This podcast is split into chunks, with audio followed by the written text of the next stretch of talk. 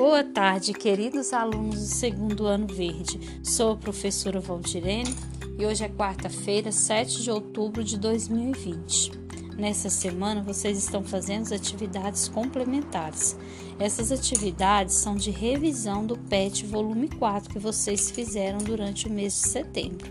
E para hoje estão programadas as atividades 4 de língua portuguesa e atividade 3 de matemática. Dê uma pausa no áudio para você organizar seu material, que são suas atividades, seu lápis e sua borracha, e seu livro de matemática também. Agora que você já se organizou, vamos começar pela atividade 4 de língua portuguesa.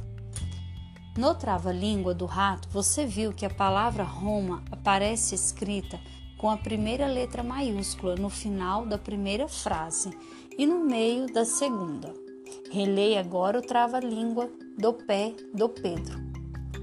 O pelo no peito do pé de Pedro é preto. Lembrando que esses trava-línguas fazem parte, né, do texto inicial que nós lemos lá no início da semana, né? Que é o texto, que é uma música, né? Do Patati e Patatá. Música que contém vários travas-línguas. Entre esses travas-línguas tem o pelo no peito do pé de Pedro é preto. Vamos fazer a leitura desse trava-língua? É uma frase, né? Esse aí tá bem curtinha a leitura dele, vai ser só uma frase. Dê uma pausa no áudio e faça a leitura. Leia em voz alta para que o adulto que esteja ao seu lado possa ouvir sua leitura. E também vou te fazer um desafio. Vamos ver se você consegue ler bem rápido. Primeiro você vai ler devagar. O pelo no peito do pé de Pedro é preto. E depois você vai ler bem rápido. o pelo no peito do pé de Pedro é preto. Ok? Então, dê uma pausa no áudio e faça sua leitura. Agora, vamos para o próximo. Ó. Nele, a palavra Pedro está no meio da frase e aparece escrita com a primeira letra maiúscula. Por que as palavras Roma e Pedro foram escritas dessa maneira nos trava-línguas? Crianças, nós já estudamos sobre isso, né? Roma se refere ao que? Ao nome de uma? E Pedro se refere ao nome de uma? Pensou? Nós sabemos que nome de pessoas, de cidades, de país são são escritas com letra maiúscula. Por exemplo, Uberlândia. Quando a gente vai escrever a palavra Uberlândia, que nós sabemos que é o nome de uma cidade, nós não podemos colocar a letra U minúscula. Nós temos que colocar a letra maiúscula, porque se refere ao nome de cidade. O seu nome, a primeira letra do seu nome, por exemplo, não pode ser com letra minúscula, porque se refere a nome de uma pessoa. E nome de pessoas também são escritos com letras inicial maiúscula, certo? Agora eu vou ler para vocês essa informação que está abaixo da pergunta.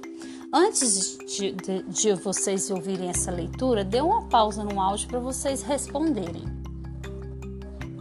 Nomes de cidades, bairros, países, praças, ruas, etc e nomes e sobrenome de pessoas são chamados nomes próprios e sempre são escritos escritos com letra inicial maiúscula, mesmo que o restante do texto esteja em minúsculas. Entenderam, crianças, por que então as palavras Roma e Pedro iniciam com letra maiúscula? Número 3. Nas frases abaixo, contorne as letras que deveriam estar em maiúscula. Há dois anos, Rita mora na China. No verão, Cristina vai para o Rio de Janeiro. O tio de João mora na Praça Cairo.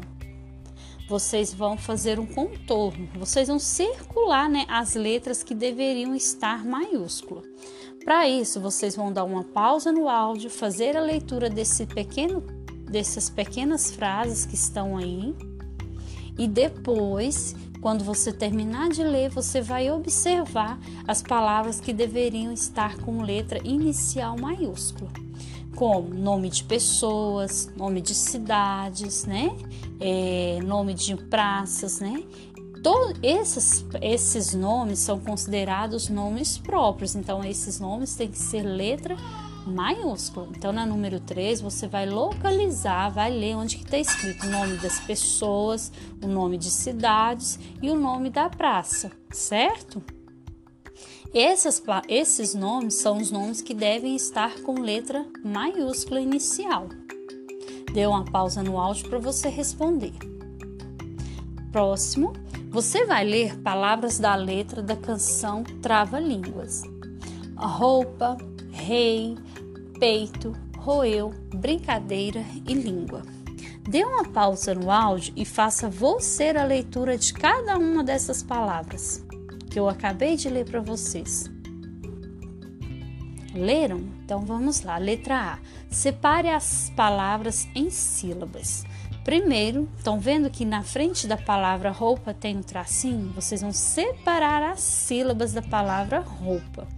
Lembrando que sílabas são os pedacinhos pronunciados. Por exemplo, quando eu falo assim, ó, roupa, eu pronunciei quantos pedacinhos? Vamos pensar, ó, roupa, dois pedacinhos. Então, essa palavra vai ser separada em duas sílabas. O primeiro pedacinho, rou, e o segundo, pá.